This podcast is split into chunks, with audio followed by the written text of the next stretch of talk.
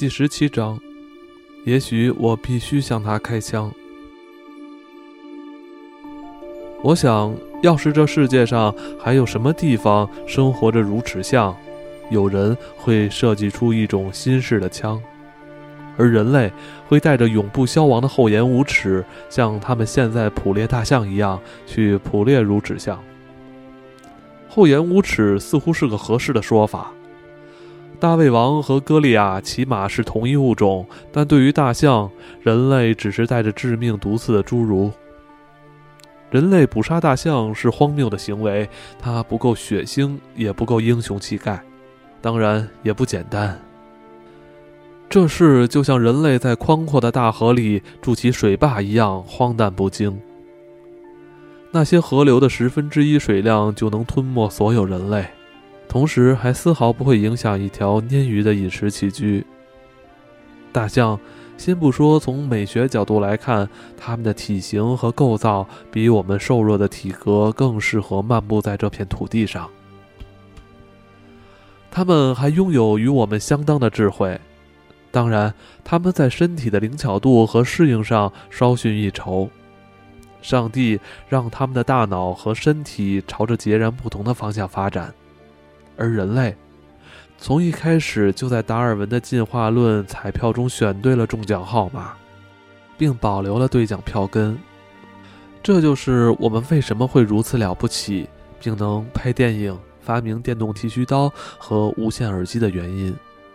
当然，还会制造枪支用来射杀大象、野兔和其他目标。大象是理智的动物，它们会思想。布里克斯和我却从未就大象的智商问题达成共识。我知道布里克斯的想法不应该受到质疑，因为他比我所有认识的，甚至所有听说过的人都更了解大象。但他用怀疑的态度看待传说，我则不然。根据某个传说，大象将他们的死者放置在秘密的牧场，这些牧场从未被人发现过。这个传说的依据是，除非大象遭遇陷阱或是被射杀，否则几乎无法发现它们的尸体。那些年老和生病的象都去哪儿了呢？不仅仅是当地土著，许多移居到此的白人多年来也都支持这个传说。如果有必要，大象会将生病和受伤的同类搬到数百里之外，确保他们不会落入敌人手中。还有人说，大象从不会遗忘。这些可能都只是建立在想象上的故事，因为象牙曾一度珍贵如黄金。对人类来说，哪里有财宝，哪里就有神秘事件。尽管如此，眼见为实总没有错。我想，我是第一个通过飞机发现大象行踪的人。所以，对于那些时不时从半空中看到的大象来说，也从未有比牛椋鸟更大的困扰出现在它们头顶上。最初，象群对飞机的反应都是一样，它们离开进食的草地，试图寻找掩护。在向飞机屈服之前，也会有一两头公象准备投入战斗。如果飞机低的出现在它们视野范围，它们就会向飞机冲过去。一旦意识到此举的徒劳无益，象群就走向丛林最深处。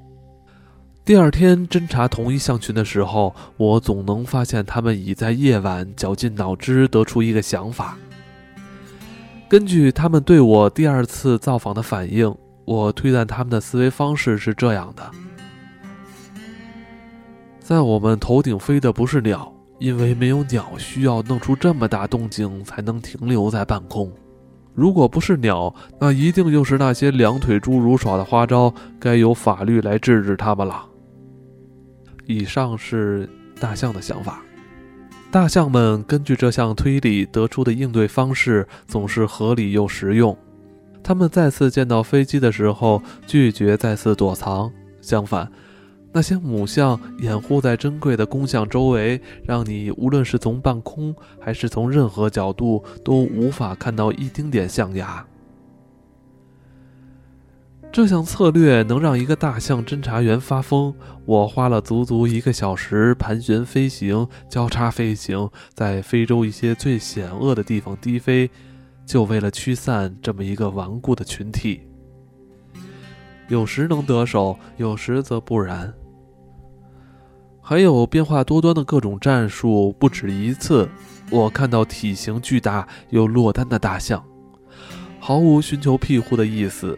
它庞大的身躯完全暴露在外，但它的头却藏在灌木丛中。这对大象来说可不是想效仿鸵鸟无厘头的习惯，正相反，这是引我上钩的聪明陷阱。我起码有十几次中招，最后总发现那是头母象而非公象。等到我后知后觉、恍然大悟时，总是发现象群的其他成员已经走到了数英里开外。而那个诱饵则会用小眼睛斜睨着我，面带胜利的喜悦，缓缓走向开阔处，以破坏性极强的漠然姿态挥动着长鼻子，然后消失了踪影。就算夸张，次等动物也不可能拿出这样的智慧。有些坚韧的可以被铭刻进历史，你不能因为传说脱胎于事实，所以连事实都不再相信。几个世纪以来，历史的长河能承载着人类神迹般的成就，执着前行。其根基不就是神话传说和人类轻信的天性吗？至于猎象的残酷本质，我并不觉得它比人类其余大部分作为更加残忍。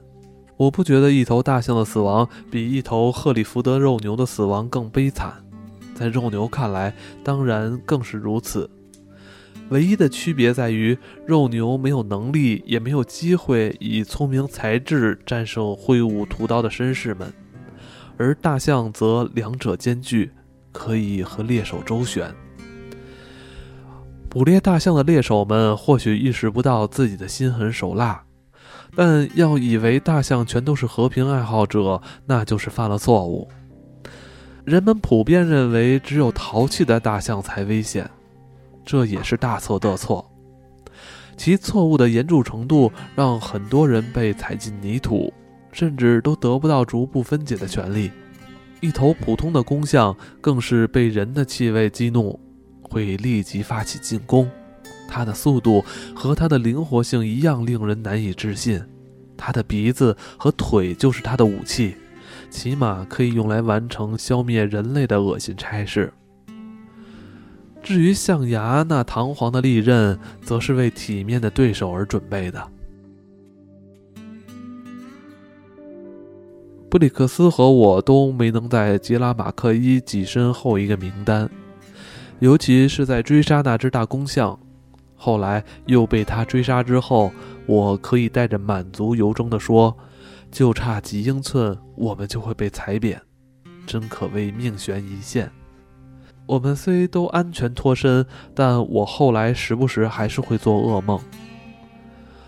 从马金渡出发后，我将飞机降落在灌木丛里挖出来的一条浅盒子般的跑道上，从耳朵里掏出棉花耳塞，然后爬出驾驶舱。冯布里克森·芬尼克男爵从贵族先辈们那里继承来的面庞上挂着最灿烂的笑容迎接我。就像一道阳光投射在一块熟悉的皮革上，一块保养上佳的皮革，没有皱纹，但被晒成了棕色，像马鞍般坚韧。布里克斯的脸和虚构中的白人猎手形象相去甚远，他有一双快乐的浅蓝色眼睛，而不是忧郁的深灰色眼睛。他的脸颊饱满，而不是利刃般瘦削。他的嘴巴总是对大自然的残酷行径大谈特谈，喋喋不休。他从来不是什么会陷入意味深长的静默的人。他的打扮和我印象中一模一样：一件卡其布丛林衬衫，同种材质的工装裤，一双带硬底的鹿皮短靴，起码还带着鞋底的遗迹。衬衫上有四只口袋。但我觉得他对此一无所知，除非参加真正的狩猎，他从不带任何随身物品。即便是狩猎，也只带来福枪和子弹。他从不披挂短刀、左轮手枪、望远镜之类的东西，甚至连手表都不戴。他可以根据日光判断时间，就算没有太阳，他还是能知道。在他剃得很短的灰色头发上戴了一顶毡帽，那帽子和枯萎的植物一样暗淡破落。他说哈喽，白瑞尔。”然后指了指他身边的那个人，此人如此棱角分明，好像完全是从模具里打造出来的。这位是老维克。布里克斯用他那很难被称作老派的姿态说：“终于得见。”老维克说：“从天而降的女士。”写到这里，这句话似乎有点像句台词。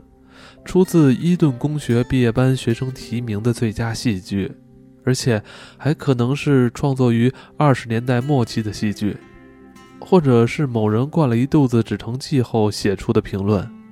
但事实上，老维克在马松加莱尼附近为马松尼制糖公司管理一片荒无人烟的土地。十六个月以来，他只见过一个白人。据此推算，我想他已经好多年没见过任何白人女性了，起码他没见过一架飞机和一个白人女性同时出现。我不确定他是否将此当作上天的恩赐。很奇怪，老维克其实年纪并不大，他几乎还不到四十岁。在各种生活方式中，他将这种苦行僧式的生活当做了首选。他很显老。但那可能只是保护色。他是个温和友善的人。在温斯顿客人来到前，帮布里克斯做准备工作。这是一次规模颇为含蓄的狩猎，共有三顶大的帐篷，分别属于温斯顿、布里克斯和我。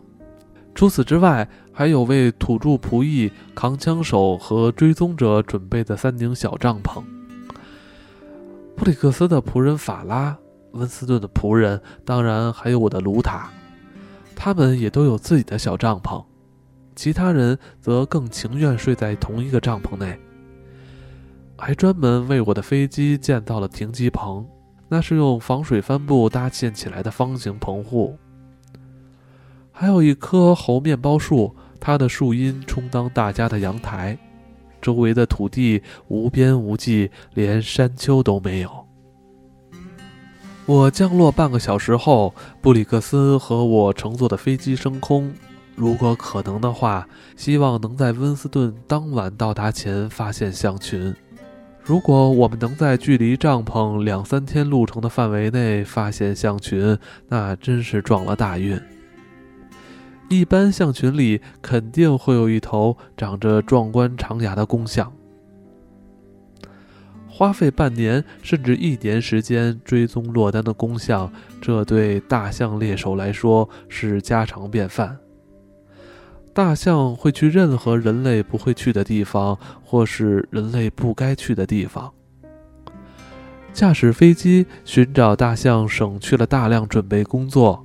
但就算有时候我能在距离帐篷三十或四十英里的地方发现象群，这段距离还是必须靠猎人们步行、爬行，甚至蠕动来完成。但当他们完成这段令人神经紧绷的远征时，大象又朝灌木林里前进了大约二十英里。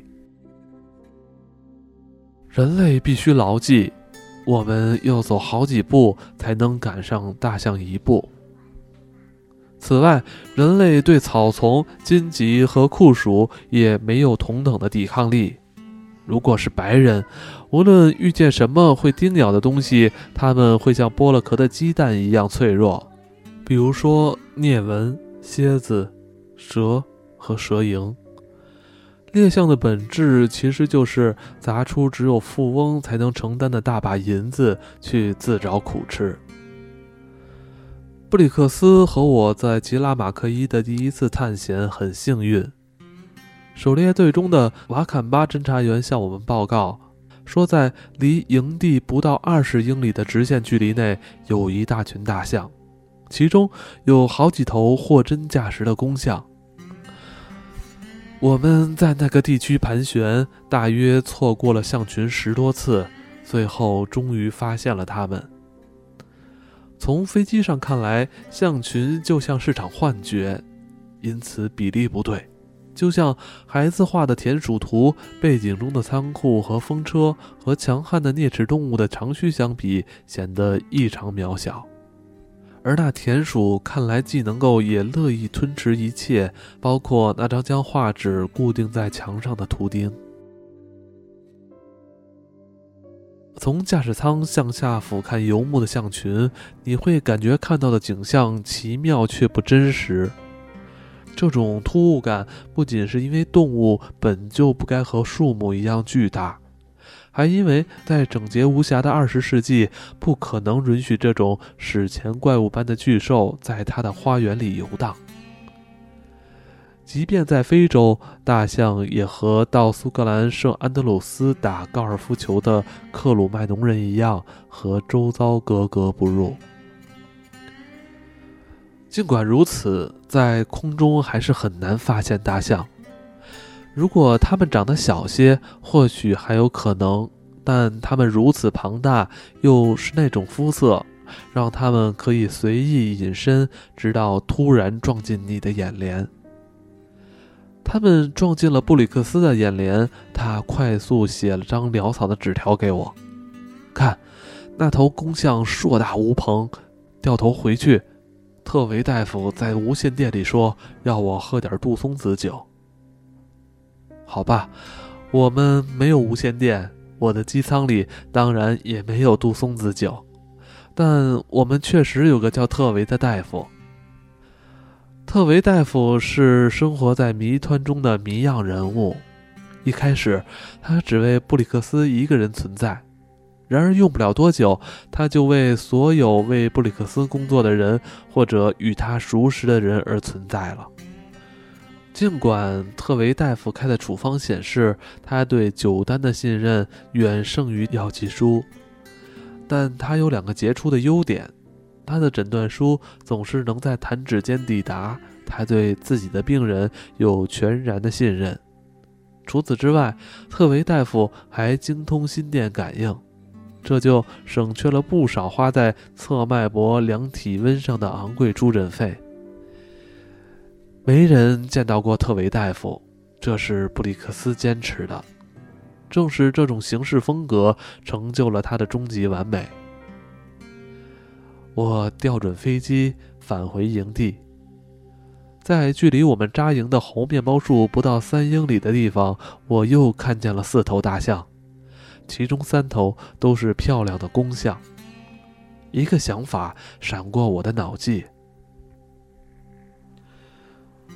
要在稻草堆里寻找一根针，最好的办法就是坐下。大象从不会靠近营地三英里之内，否则的话，它们就有失公平竞争的风度。要是你在帆布床上翻了个身，却发现你花了大把人力物力要去捕猎的东西根本无视你的英勇无畏，就这样站在你眼皮底下啃树叶。这对你的猎手梦会是多么大的挫败！但布里克斯是个务实的人，作为一个白人猎手，按要求设计游戏进程，并第一时间告知雇主猎物方位，就是他的职责所在。布里克斯的工作，还有我的工作，都因为在如此近的距离内发现大象而变得轻松许多。我们甚至可以在营地降落，然后步行去估量它们的确切大小、直接意图和战略部署。特维大夫开的方子必须要拿去开药，然后将药服下。虽然如此，我们还是有时间去考侦查。我们在狭窄的跑道上降落，这跑道和临时搭建的羽毛球场颇有异曲同工之处。接着不到二十分钟，我们就开始向那些雄壮的公象走去。马库拉也和我们在一起。要是没有马库拉，这次游猎和这本书都不可能完成。尽管在东非能找到很多瓦肯巴追踪者，但近年来在每一本讲述猎象的书中提及马库拉，几乎已经成了一项传统。我不想破坏传统。马库拉早已声名远播，他却浑然不觉。他不识字，母语是瓦肯巴语，第二语言则是蹩脚的斯瓦西里语。他是个矮小漆黑的土著，拥有一双无比寻常的慧眼，无数的拥趸，具有猎犬般的本能。我觉得他能在竹林里追踪到一只蜜蜂。无论任命马库拉担任追踪者的游猎队伍有多高贵，他总是赤裸的上身四处出没，带着长长的弓和一桶涂满毒药的箭。我曾见识过白人制造过的最好的来福枪能有什么表现，但不管射得准不准，每次射击后马库拉的鼻孔都会张大。这并不是因为闻到了火药味儿，而是对这种吵闹而笨重的机械魔鬼表示轻蔑。每次扣响扳机后，他都想去猛敲那些菜鸟猎手的屁股。游猎队的成员就像流水的冰，马库拉则是铁打的营盘。有时候，我怀疑他是我认识的最睿智的人之一。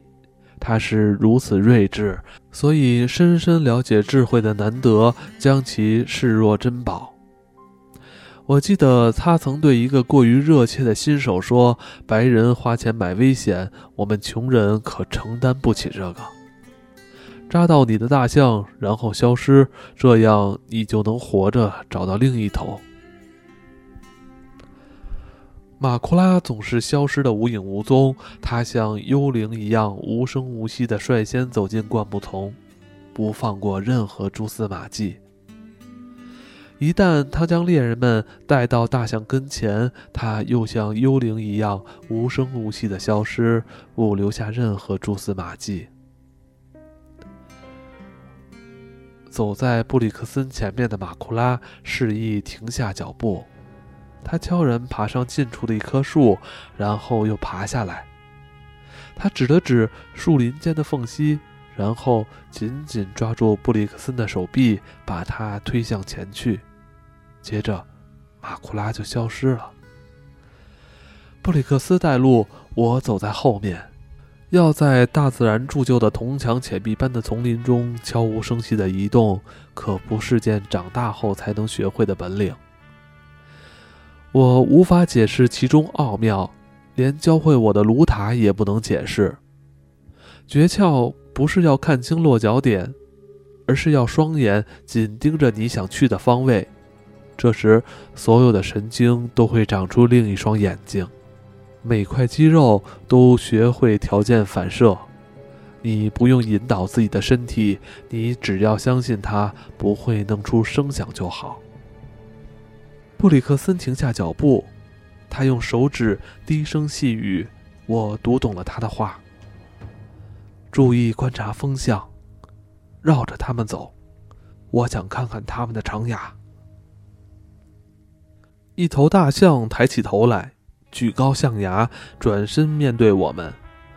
它张开蒲扇般的大耳朵，仿佛连我们的心跳都听得一清二楚。碰巧，他正在我们刚待过的地方吃草，闻到了我们的味道。了解这些对他来说已经足够。布里克森朝下扭动手指，意思是趴下，爬行。已经有大约五十种不同昆虫独自或结伴光临过我的衣服，而且是由毛蚁主持大局。我不知道我们那样爬了多久，但当我们停下来的时候，草丛中的细碎影子已经倒向东面。我们可能爬了有一百码，昆虫叮咬过的地方开始肿胀，火烧似的疼。我们的呼吸变得轻松了一些，起码我是这样。这时，布里克斯的腿脚突然纹丝不动，我只能看见他的肩膀上擦了擦脑袋，然后朝草丛上方窥视。他没有示意继续前进，只是看起来像偷糖时被抓了个正着的孩子。但我的表情肯定更紧张一些，因为那头硕大的大象就在大约十英尺远的地方。在这么近的距离，大象可不瞎。布里克森站起身来，缓缓举起他的来福枪，神情中带着无法言说的哀伤。这一枪是为我准备的，我心想，他明白，就算子弹正中脑袋，也无法阻止他像采芒果一样把我们踩得稀巴烂。要是在开阔的地方，我可能有办法闪到一边，但在这里却不行。我站在布里克森身后，按照他的指示将双手放到他腰上，但我知道这起不了什么作用。大象开始摇晃身体，这就像是目睹一块挡住你去路的巨石滚落前在悬崖边上摇摇欲坠。公象的耳朵现在完全张开，它的鼻子高高举起，向我们伸来。然后它开始愤怒的尖叫，那声音是如此可怕，让你只能在原地无法动弹，仿佛有手指掐住了你的喉咙。那是一阵凄厉的尖叫，像冬天的风一样凛冽。在我看来，这正是射击的时刻。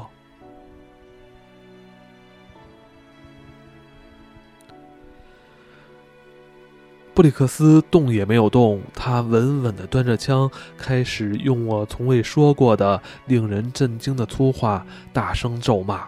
这些话富于文采，勇于创新，说的时候技巧也很高超。但要是用来试探这头大象，我觉得时机挑选得很不恰当。如果是针对我的，那简直太不仗义了。大象继续前进，布里克斯吐出更多的粗话，我则开始发抖，还是没有开枪。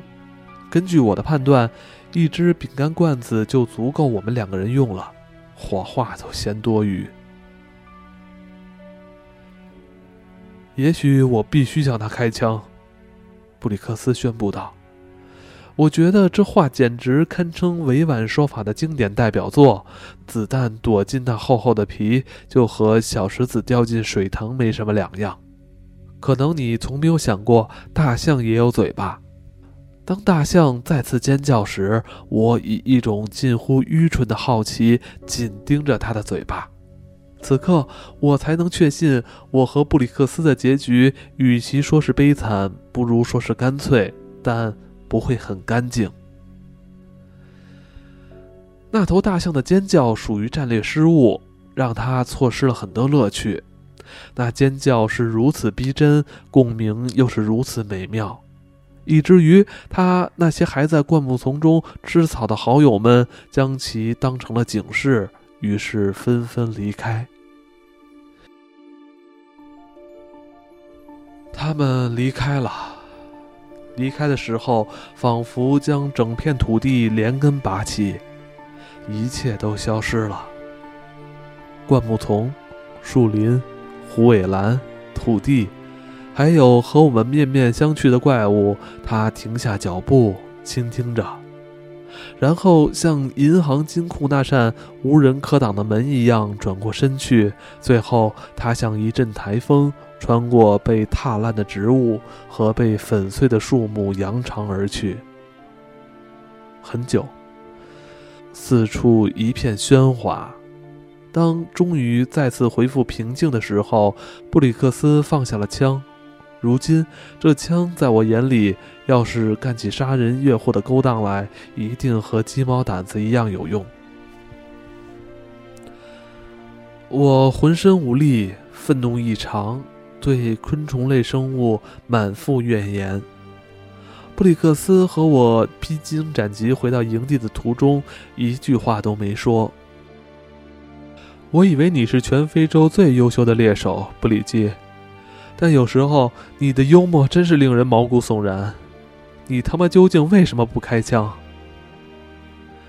布里克斯从特维大夫调配的长生不老药中挑出一只甲虫，然后耸了耸肩：“别傻了，你和我一样明白我为什么不开枪。那些大象是为温斯顿准备的吗？”忠诚的法拉又倒了杯饮料，而布里克斯的话却前言不搭后语。他仰头凝视着猴面包树的叶子，像个恋爱的诗人一样叹息着。有句古老的格言，他说，是从古老的科普特语翻译而来，其中蕴含了自古以来的所有智慧。生活是生活，快乐是快乐，但当金鱼死去，一切归于沉寂。